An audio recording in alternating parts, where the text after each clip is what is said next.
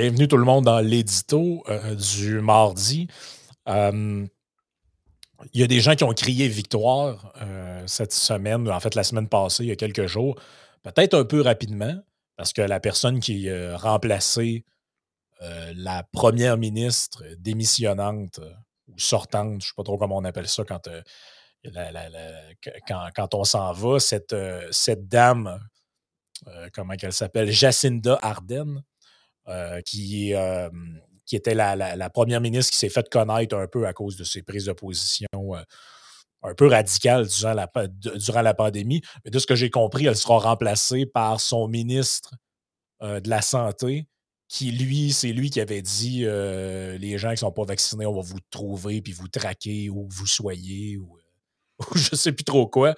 Fait que j'ai quand même hâte de, voir quel genre de, premier ministre il fera. Mais bref, elle, est partie et ça a été l'occasion pour plein de gens au Québec là, de nous expliquer à quel point elle était géniale, cette femme-là, parce que, bon, une espèce de, d'héroïne de gauche euh, qui a amené des. qu'elle a, pensé vraiment à l'intérêt commun là, durant la pandémie. Là, puis euh, elle, elle a vraiment bien géré ça, la, la, COVID. Une opinion que, de ce que tu me dis en privé, tu ne partageais pas vraiment. Que je te laisse, euh, ben je te laisse expliquer un peu ce que tu voulais dire par là. personnellement, je n'ai rien contre elle humainement. Je, veux dire, je ne la connais pas. Puis à la limite, je ne connais pas tant que ça non plus ses idées. Mais euh, de ce que j'en sais et de ce que j'en ai vu, cette femme-là euh, ne méritait pas d'être mise sur un piédestal. Ben, c'est ça. Encore une fois, cette semaine, je m'inscris un peu en faux contre un certain discours médiatique quand même assez dominant qui, qui a tendance à comme glorifier une personnalité publique. la semaine dernière, c'était c'était Sophie Brochu, tu sais, puis ça continue cette histoire-là. Petite parenthèse, quelqu'un m'a envoyé, un de nos patrons m'a envoyé hier, je pense, la présidente de la FTQ qui veut une commission d'enquête publique euh, sur euh, la, démission de Sophie Brochu ou son départ. Tu dis, my God, ça, c'est le, le, the gift that keeps on giving, mais bref, fin de la parenthèse, tu sais.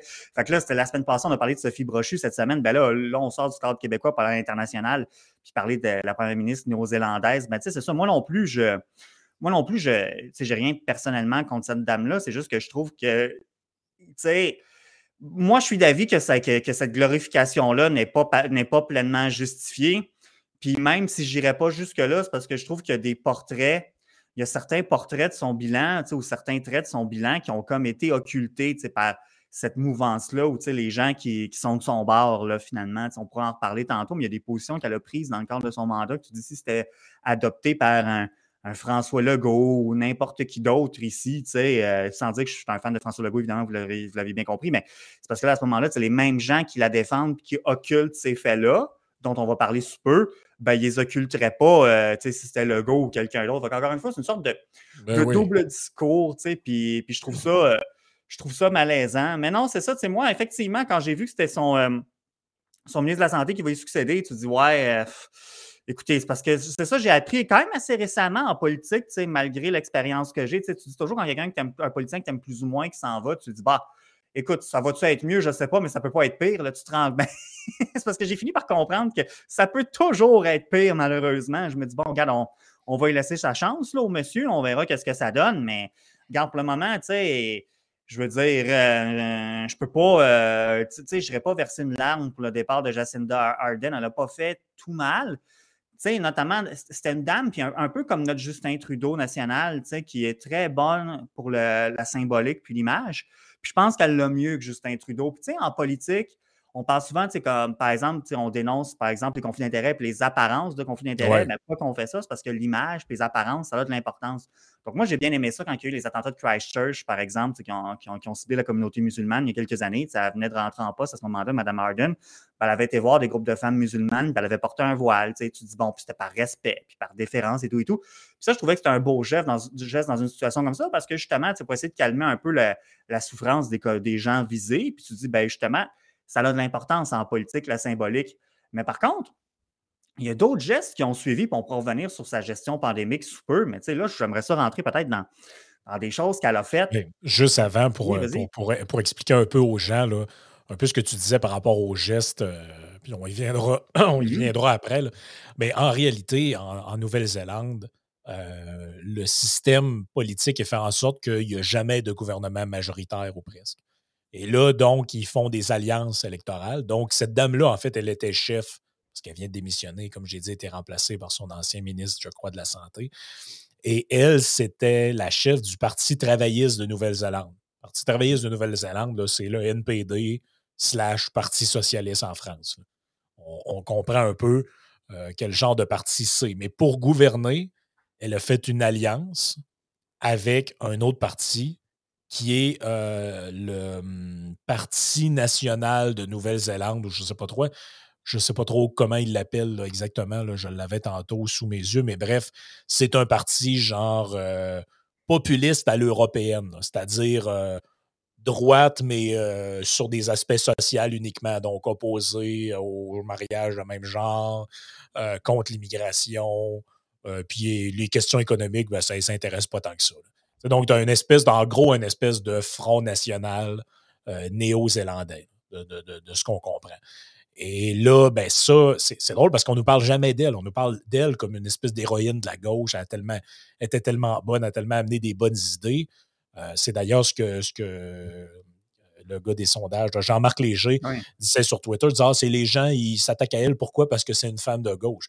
je disais, ah, c'est drôle parce que elle s'est alliée quand même avec des gens, un peu comme euh, cette. Euh, un peu comme de l'autre bord, des gens faisaient presque une fixation sur la dame qui a été élue en Italie comme mmh étant une femme de droite, puis tout. Puis là, tu dis, OK, c'est parce que c'est quand même une coalition aussi. Quand tu regardes ce qu'il y a dedans, il y a des éléments très, très, très, très à gauche là-dedans. Donc, c'est tout le temps un peu à prendre avec des pincettes. Donc, en fait, elle a sûrement fait des politiques ou amené des trucs qui, qui ont qui contribuait à maintenir en place cette coalition-là. Ben, ce qui, amène un peu à ce que tu, ce que tu voulais parler. Ben oui, ben oui, puis c'est une bonne manière de l'introduire parce que tu vois, moi, le premier truc que je voulais amener, c'est euh, quand elle est rentrée en 2017, euh, elle voulait euh, réduire les seuils d'immigration en Nouvelle-Zélande. Donc, tu sais, je ne suis pas au fait de la situation de l'immigration en Nouvelle-Zélande puis du marché de l'emploi, surtout pas à l'époque, mais ce que je le seul point que je veux amener, voilà, c'est ça. J'ai ressorti un texte de, de l'époque seule chose que je veux dire, c'est que ça, c'est des choses qui sont discutées, qui ont été, qui sont amenées ponctuellement par la CAQ. Bon, c'est des enjeux qui sont vraiment chauds ici au Québec. Je veux dire, les gens qui défendent euh, Jacinda Ardern, ou qui sont ses cheerleaders, je veux dire, quand des politiciens québécois amènent ça ici, on sait très bien à quelle enseigne se situent ces gens-là. Vous que ça n'a pas de bon sens, nanana, juste par principe, indépendamment C'était des, euh, des coupes assez drastiques en passant. ici, on a des, ici, on a des débats sur genre est-ce qu'on devrait geler les seuils ou les augmenter. Ben c'est ça, des trucs de même. Elle, ce qu'elle dit, c'est non, non, c'est 20-30 000 de moins par année, genre coupé de 50 en gros. Oui, oui, c'est ça, tu sais. Puis pourtant, c'est ça, tu te dis, on dit, ah, c'est une dame de gauche, tu sais, bon, mais c'est ça, il faut qu'elle se coalise avec d'autres gens. Puis ça, ce n'est pas une mesure que ce qu'on associe traditionnellement ici comme étant de la gauche. Or, des gens à gauche, comme quand je parlais plutôt d'occulter des faits, bien ça, c'est un fait qui est comme occulté, puis on n'en parle pas. C'est peut-être quelque chose, par contre, tu faisais un parallèle tantôt avec les gens de parti en Nouvelle-Zélande qui peut ressembler au parti nationaliste qu'on peut avoir en Europe. Ben ça, par exemple, des, en, matière d'immigration, c'est des genres de trucs que tu peux retrouver tant à gauche qu'à droite en Europe. Mais ici, les gens qui sont à gauche, ce genre de discours-là, tu automatiquement, si, tu proposes des, trucs comme ça, des propositions comme ça, tu es automatiquement étiqueté comme étant de droite. Ah, pourtant, ben, puis non, c'est pas parce que les gens font le discernement ici. Non, non, c'est encore plus par tribalisme ou par. Euh, oui, c'est ça, par opposition. C'est ça, exactement, exactement. Ça, c'est la première chose. Sinon aussi, tu sais, quelque chose que j'ai trouvé intéressant, j'ai juste cherché deux, trois autres exemples, quelque chose que j'ai trouvé intéressant j'ai sorti un texte sur The Guardian qui date d'avril 2022. La Nouvelle-Zélande refuse l'entrée à l'enfant autistique d'un couple d'immigrants. Dans le fond, ce qu'ils disent, c'est que les règles rules do not allow people to move to New Zealand if they will impose a high cost to the health system. En gros, ça dit, c'est que.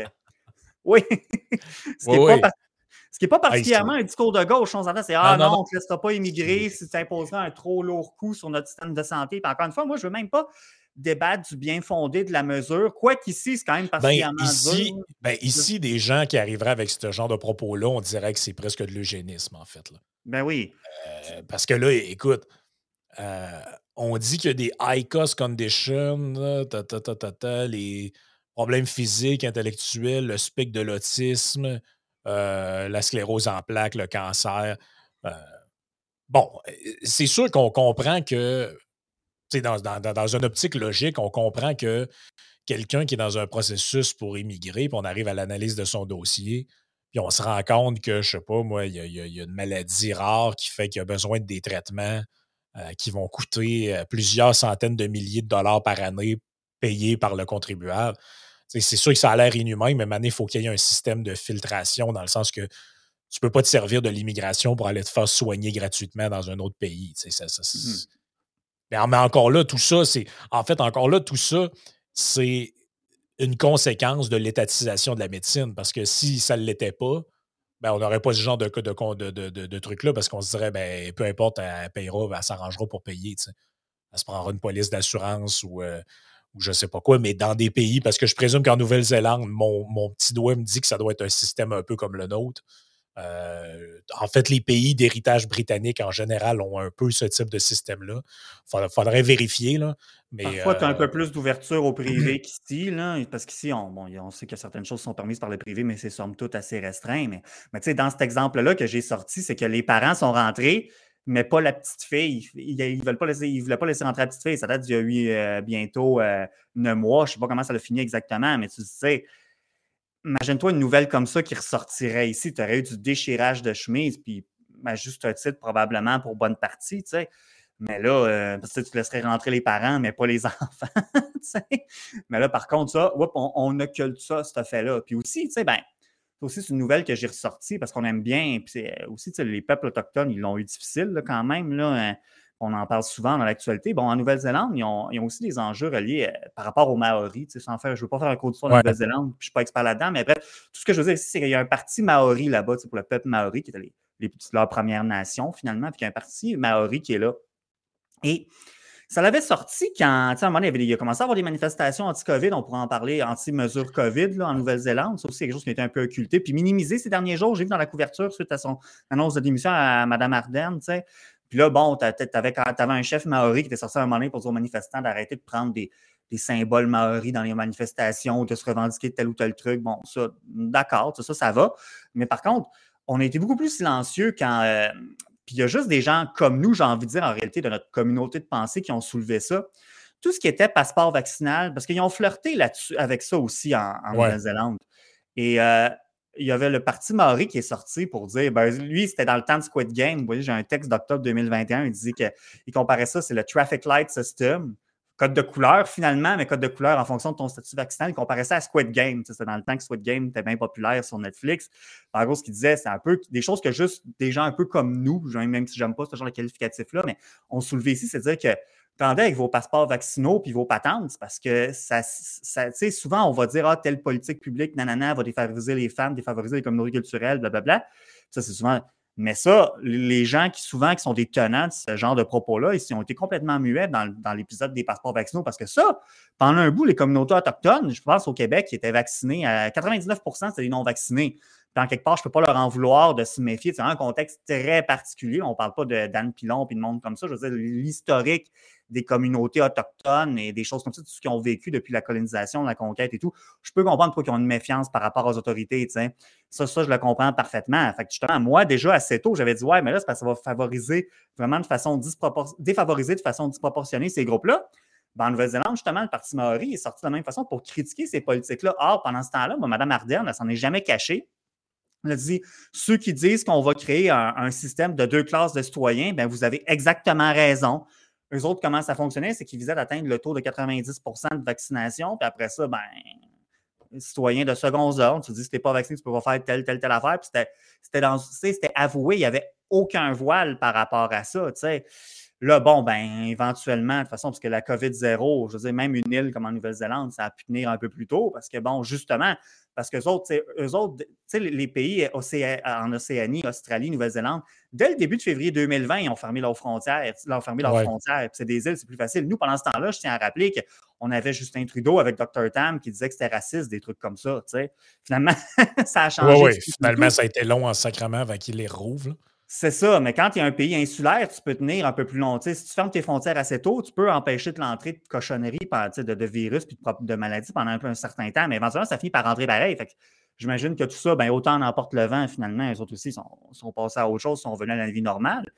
Mais n'empêche, comme on la cite en exemple, mais non, moi, j'ai bien aimé, il y avait un texte dans National Post il y a quelques jours qui disait que c'est un peu dur comme titre, mais c'était l'International Poster Girl for Kindly Authoritarianism. Bon, c'est un peu exagéré, mais moi, je le, je le dirais un peu que c'est ça, c'était comme l'image, c'était le poacher child, ce qu'on pourrait appeler, j'appellerais ça davantage peut-être une dérive autoritaire, sais. parce qu'évidemment, il n'est pas question de dire qu'on était en dictature ou quoi que ce soit, mais oui, il y a eu un empiètement, il y a eu de l'abus par les mesures sanitaires pendant la pandémie. Je trouve que c'est la Nouvelle-Zélande a eu Jacinda Ardern. Nous, on a encore Justin Trudeau. Justin Trudeau qui est quand même, comme vous en avez parlé ce matin dans le podcast, qui, euh, que ça va moins bien, ces trucs, depuis l'arrivée de Pierre Poliev, mais également beaucoup la commission sur l'état d'urgence sur, euh, ben, sur euh, invoquer les mesures d'urgence à Ottawa pendant le convoi des camionneurs. Et Jacinda Ardern, je sais que ça a été minimisé sur Twitter et à d'autres endroits, mais son parti n'est pas premier dans les sondages présentement. Tu dis, bon, c'est un écart de 5% c'est pas insurmontable, mais à un moment donné, c'est que je me dis, ben, bon, puis encore une fois, elle est plus habile. Tu sais, Justin Trudeau, quand, il mettait des costumes à l'étranger, c'était pas toujours habile. C'était pas comme Mme Ardern, quand il y avait un contexte, par exemple, d'un ouais, d'un attentat terroriste, d'une tuerie, tu dis c'est par respect, c'est par déférence à la communauté visée. Justin Trudeau, c'était quasiment plus folklorique qu'autre chose. Ça fait que c'est des registres complètement différents. Mais bon, elle, elle était habile. Justin Trudeau, beaucoup moins, mais quand même, tu vois que, bon, effectivement, on voit des similitudes. Puis moi, ce que je suis content de voir, contrairement à un discours euh, médiatique plutôt dominant, c'est de dire que, ben, ça semble tranquillement assez frité. Ça. Ceux, le, ceux qui reposent davantage sur le contenant plutôt que le contenu, ben, le vernis commence à, commence à peler tranquillement. Puis je pense que c'est tout nous, les, les citoyens de la collectivité, qui vont finir par en gagner de ça. Ben, ces gens-là sont un peu aussi, euh, comment je pourrais dire ça? Euh, ils sont victimes, je ne le dis pas au sens qu'ils font pitié, mais ils sont victimes de, leur propre image, qui, de l'image qui a été faite d'eux-mêmes soit par les médias, soit par leur propre campagne de pub. C'est-à-dire que je lisais un, peu l'article du National Post que tu as envoyé, puis ça m'a rappelé justement quand on l'a vu arriver, parce qu'elle, n'oubliez pas qu'elle est arrivée sur la scène politique à peu près en même temps que Donald Trump. Mm-hmm. elle, a été présentée comme étant genre l'agent d'antithèse en fait à ces politiciens-là. Donc, on aurait d'un côté les politiciens de droite populiste qui, genre, euh, repliés sur soi-même. On connaît on, connaît le le cliché. Et de manière opposée à ça, on aurait ces nouveaux politiciens modernes, cool, jeunes et branchés qui aiment tout le monde, à savoir Justin Trudeau et euh, ce genre de madame-là. D'ailleurs, euh, en Nouvelle-Zélande, on parlait de la Jacinthe Mania. Un peu comme il y a eu la Trudeau-manie à un moment donné. Et je, je pense que la piètre image qu'on a de ces gens-là, est un peu relié au fait qu'ils ont été mis sur un piédestal alors qu'ils ne méritaient pas du tout de l'être. Au sens que, dans le fond, cette femme-là, euh, bon, c'est une politicienne, euh, je veux dire, elle mérite la considération d'à peu près n'importe quelle autre politicienne qui avait ses idées, mais elle ne mérite pas, un peu comme l'élection d'Emmanuel Macron, qu'on essaie de nous vendre que c'était, je sais pas moi, un jeune avec de nouvelles idées. Finalement, Emmanuel Macron, c'est un peu la même chose que François Hollande, son prédécesseur. À cette chose près-là que François Hollande, on ne l'avait jamais mis sur un piédestal en disant qu'il est, tellement extraordinaire. Donc, c'est un peu l'idée que tout ce qui monte redescend. Quand tu es mis très, très haut euh, et que les attentes sont hautes, euh, puis, tu sais, ramenez-vous dans le passé, là ça a quand même été une entrée assez fracassante au pouvoir, pareil, par le Parti libéral, avec ça. On sortait d'une époque où c'était des faces beige un peu avec euh, Jean Chrétien, Paul Martin. Euh, et là, on avait eu une longue traversée du désert avec des chefs euh, très peu charismatiques, des Stéphane Dion, Ignatieff et compagnie. Et là, on arrive Justin Trudeau. Et là, on promet de libéraliser le marché du cannabis, on promet toutes sortes de trucs. Il y avait comme un genre de vent d'air frais.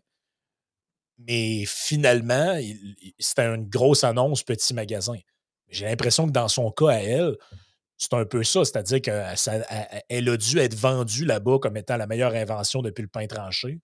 Et puis finalement, on s'aperçoit que, bon, euh, arrive une crise, puis finalement, la grande liberté prend le bord. On a des gros relents d'autoritarisme, puis euh, on veut enfermer le monde en dedans. Puis euh, finalement, finalement elle a probablement été plus autoritaire dans sa gestion de crise que n'importe quel parti de droite qu'elle-même traite d'autoritaire aurait fait dans, son propre pays. Fait que, c'est elle, a dit qu'elle part pas parce qu'elle se sent coupable ou peu importe de sa gestion ou qu'elle pense qu'elle peut pas euh, gagner, mais elle s'en va en disant que le pays a besoin de quelqu'un d'autre. Mais quand même, moi, je me. Ces politiciens-là qui partent en pleurant, euh, je me dis tout le temps, tu. Les raisons qui sont données sont. C'est tout le temps un peu cousu de fil blanc. Elle n'a pas parlé de sa famille, là, mais c'était tout comme. Ben, c'est pour ça, moi, je me dis, tu sais, les politiciens, je pense qu'il faut les prendre pour ce qu'ils sont, d'abord et avant tout, c'est-à-dire des êtres humains avec des forces et des faiblesses, des qualités et des défauts. Autant qu'il faut cesser de les démoniser, autant qu'il faut cesser de les glorifier, puis voire même de les canoniser dans certains cas. Je veux dire, ça, ça, ça, ça, c'est indécent parfois. Tu sais, je pense même qu'on parlait de Sainte Jacinda des fois, tu sais, dans, certains, dans certains discours. Tu dis là, là ça suffit. Ben, c'est un peu. Ben, je, je, vais te faire un autre parallèle, puis on va s'en aller sur, sur Patreon après ça pour euh, discuter. Ceux qui veulent nous rejoindre, euh, on, va essayer de démêler un peu l'histoire de la, de, la, clause dérogatoire et de, la chicane entre Legault et Trudeau. Bon, on, va, en discuter un peu parce que Simon est plus calé que moi sur ces, euh, ces questions-là. Que ça va être le fun d'avoir son, son input là-dessus. Mais c'est un peu ce qui est en train d'arriver avec Biden. C'est-à-dire qu'on nous a dit, bon, rappelle-toi les titres de journaux, enfin un vrai président. L'Amérique est de euh, retour. L'Amérique est de retour, toute la patente. Et puis là, tu sais, on n'a pas un président qui est un gros épais, qui amène des documents secrets chez lui, puis qui ne respecte pas les règles, puis c'est ci, puis c'est ça. Là, encore aujourd'hui, je lisais, il y a une autre douzaine de documents euh, confidentiels qui ont été trouvés chez Biden, dans sa propre maison. Puis là, ben, c'était très drôle parce que tu as un article de Radio-Canada euh, signé à de l'agence France-Presse qui dit quand même, faut pas comparer les deux parce qu'il y en avait quand même plus chez Donald Trump. Là, tu te dis, ben là, il y en avait plus. Là. Je veux dire, rendu là, c'est un peu comme dire, il y a deux personnes qui ont volé une banque, il y en a un, il a juste pris 100 000, fait qu'il ne faudrait pas le comparer avec l'autre qui a pris un million. Ouais, mais maintenant, si tu commets des gestes qui ne sont, pas, sont pas légaux, qui sont répréhensibles, peu importe la quantité de documents qu'il y avait chez vous, tu n'as pas d'affaire des avoirs, tu n'as pas d'affaire des avoirs. Et puis là, je voyais justement Jean-Marc Léger qui disait euh, Ouais, c'est pas fort fort euh, pour un président. Euh, il devrait laisser sa place à quelqu'un de plus jeune. Donc là, il y, a, beaucoup de gens, puis c'est un peu ce qui est dit dans les médias aux États-Unis, qui se rendent compte que Ouais, finalement, il n'est peut-être pas si génial que ça, le bonhomme. Ça a toujours été un politicien très moyen durant toute sa carrière. Ça a été un vice-président correct, mais sans plus. Euh, tu sais, on est tout le temps un peu, comme je te dis, d'un côté, les, les, politiciens qui sont démonisés, des fois, ça leur sert parce que finalement, au bout du compte, les gens font Ah, ben, il n'était pas si pire que ça. Tu sais, euh, on, on, a dit bien des choses sur Boris Johnson, sur Donald Trump et autres. Finalement, les gens, au bout du compte, tu tresses un bilan, tu te dis Ouais, ils n'ont pas déclenché la Troisième Guerre mondiale. Ils n'ont pas fait telle affaire, ils n'ont pas fait ce qu'on avait dit qu'ils feraient. Puis de l'autre côté, quand tu mets des politiciens sur un piédestal, comme cette dame-là, comme Justin Trudeau, comme d'autres, ben à un moment donné, ça prend du temps. Et les gens finissent par se dire Ouais, mais là, elle n'était pas supposée d'être super bonne, cette femme-là. Ben là, elle, a part avant de perdre ses élections ou de perdre le contrôle de sa coalition. D'ailleurs, c'est peut-être ça aussi qui est en jeu là-dedans, puis on ne le sait pas. Peut-être que c'est le gars de la coalition qui a dit, euh, le gars de l'autre parti qui est euh, justement le genre Nouvelle-Zélande d'abord ou un truc de même. Euh, lui a peut-être dit écoute, si tu t'en vas pas, le deal ne tient plus. C'est des gouvernements de coalition, c'est très fragile. C'est très, très fragile. C'est même assez surprenant qu'elle ait pu se maintenir de 2017 à 2023. Ben, la pandémie a aidé, je veux dire, parce que justement, les gens se sont dans une période de stress, d'anxiété, ça, les gens. Puis ça, ça, tient la route pour beaucoup, là, euh, en bonne partie. Tu dis, c'est pas le temps de changer de gouvernement. Fait que c'est ça, ça leur a comme. Sais, François Legault, il avait pas, euh, pas autant, ça n'aurait pas été autant un héros pour les Québécois n'eût été de la pandémie. là, là, les gens ont déchanté, mais bon, finalement, ben, je veux dire, les gens ont déchanté pour on est à autre chose, mais je veux dire, Legault n'a pas été puni pour sa gestion pandémique. Est-ce qu'il aurait rentré à 90 députés? Euh, s'il n'y avait pas eu la pandémie, là, ça devient de la politique fiction parce que tu dis, là, écoute, comment les autres partis d'opposition se seraient comportés, ta, ta, ça aurait été quoi, qu'est-ce que ça serait passé dans les deux années qui ont été pandémiques, s'il n'y avait pas eu de pandémie, ça, c'est difficile de le savoir, mais je sais, cette image-là messianique, j'ose même employer ce mot-là, que certains leaders se sont développés. Ouais, euh, je pense pas que ça, je, pense pas que ça aurait été aussi fort, parce qu'ultimement, c'est ça, c'est que que ce soit Mme Ardenne, que ce soit d'autres, je ne pense pas que c'est des politiciens pourris, mais je ne pense pas nécessairement que c'est des politiciens excellents non plus. Des politiciens moyens qui auraient, somme toute, eu des bilans moyens. Quand tu arrives, elle, tu sais, vais pas me dire à quoi qu'elle soit essoufflée après la pandémie, tu te dis, bon, il y a une campagne électorale qui s'en vient d'avoir été monté sur un pédestal de même. Puis là, après ça, c'est parce que la chute n'est que d'autant plus grande. Tandis que si tu restes tout le temps en stade, si on l'avait présenté comme une politicienne normale, ben, tu n'aurais pas eu autant de haine, mais, tu pourrais avoir moins de. de, de, tu n'aurais pas une chute ou peut-être aussi prononcée. Là, je disais tantôt, c'est juste 5% mais c'est parce quand même, quand tu es monté d'aussi haut, puis après ça, tu recules, tu dis bon, au Québec, ça s'est comporté autrement. Tu sais, l'élection était plus proche aussi de la, la, fin de la pandémie, tout ça. Mais tu sais, je me mets à la place de Mme Ardenne ou d'un autre politicien dans, dans, cette situation. Tu dis, c'est parce qu'on m'a monté tellement haut que tu sais, je ne pourrais jamais être à la hauteur de ça, de, l'image qu'on m'a créée, le narratif positif qu'on a développé autour de moi. Tu dis, comment, comment je peux faire campagne à cette hauteur-là? Tu sais, tant pour le citoyen, tant pour les médias, tant pour les politiciens, c'est que tu n'as plus grand-chose à gagner finalement. Tu sais. Fait que quand elle dit, c'est peut-être le temps qu'il y ait quelqu'un d'autre qui prenne sa place ça, je trouve ça pas, fou, parce que tu sais, qu'elle pourrait apporter de plus à son parti pour aux électeurs néo-zélandais qu'on a eu de l'image puis de la ballonne qu'on a gonflée, tu sais. Non, non, absolument. Juste préciser deux affaires avant qu'on passe sur Patreon. Euh, pour, pour, ce qui est du système de santé, j'ai vérifié, c'est un mm-hmm. mix euh, public-privé. Donc, une assurance qui est universelle de ce que je comprends pour les citoyens. Et euh, il y a des services qui sont dispensés par le privé. Et le, le, celui qui va remplacer Jacinda Ardern, donc Christopher John Hopkins, euh, John, euh, John Epping, en fait. Lui, c'était, il a été ministre de la Santé jusqu'en 2020. ça, j'avais raison sur ce point-là. Et il a été nommé ensuite ministre de la réponse au COVID-19. Donc, dans le fond, eux, au lieu d'avoir un genre de directeur de santé publique, de ce que je comprends, ils ont eu comme un. Ici, on appellerait ça un ministre délégué, dans le fond, de ce que je comprends, mais ils ont, eu, ils ont nommé quelqu'un spécifiquement pour ça dans le, dans, le cabinet. Donc, c'était ça son rôle.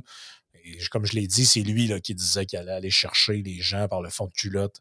Euh, c'est pour ceux qui. Pour ça, je disais ceux qui crient victoire en disant que le règne des sanitaristes euh, en, Nouvelle-Zélande est terminé. Je, suis loin d'être aussi optimiste. Euh, ben non, c'est ça, parce que peut-être juste avant de terminer pour vrai, on n'a jamais parlé en podcast, mais ce qui a été annoncé en Nouvelle-Zélande il y a quelques semaines, je l'avais envoyé dans notre canal de communication euh, du groupe des affranchis, tout ça, qu'ils veulent interdire aux gens nés après 2008 ou à partir de 2008 de fumer en Nouvelle-Zélande. Je disais, moi, je ne suis pas un fumeur, je n'ai jamais fumé de ma vie, ça ne m'intéresse pas. Là, tu te dis, t'as peur, c'est parce que là, c'est même pas tu te fais carter, t'as pas 18 ans, c'est genre t'es trop jeune, t'as pas le droit de fumer, puis c'est euh, pour toujours. Tu te dis, wow, c'est quand même. Ben, en fait, c'est que la date c'est qu'à chaque année, la, date auquel tu cartes les gens va augmenter. C'est ça. C'est que maintenant, aujourd'hui, on carte les gens qui ont 24 ans et moins, l'année prochaine, 25 ans et moins, 26 ans. Puis à un moment donné, tu vas être rendu dans un truc absolument absurde où euh, il y a juste les gens de 80 ans qui vont pouvoir acheter des cigarettes, autrement dit. C'est un peu débile, on va se le dire. Non, non, c'est ça. Fait que le sanitarisme, ben, je pense que COVID, c'est je pense que c'est derrière nous. Là. Bon, il, y a il, se passe encore des trucs en Chine, mais bref, mais le sanitariste, il va se trouver un autre sujet. Là. Ayez pas peur, faites juste ouvrir les journaux ces derniers. Ben, ouvrez les journaux, comprenez ce que je veux dire. regardez l'actualité des derniers jours. C'est pas les sujets qui manquent pour le sanitariste. On avait parlé en podcast cette semaine, on ne reviendra pas là-dessus, mais sanitariste, il va trouver autre chose. Ah oui, oui, ils vont trouver autre chose, faites-vous-en pas. Sur ce, ben, comme j'ai dit, on passe sur euh, patreon.com slash i-sénéchal.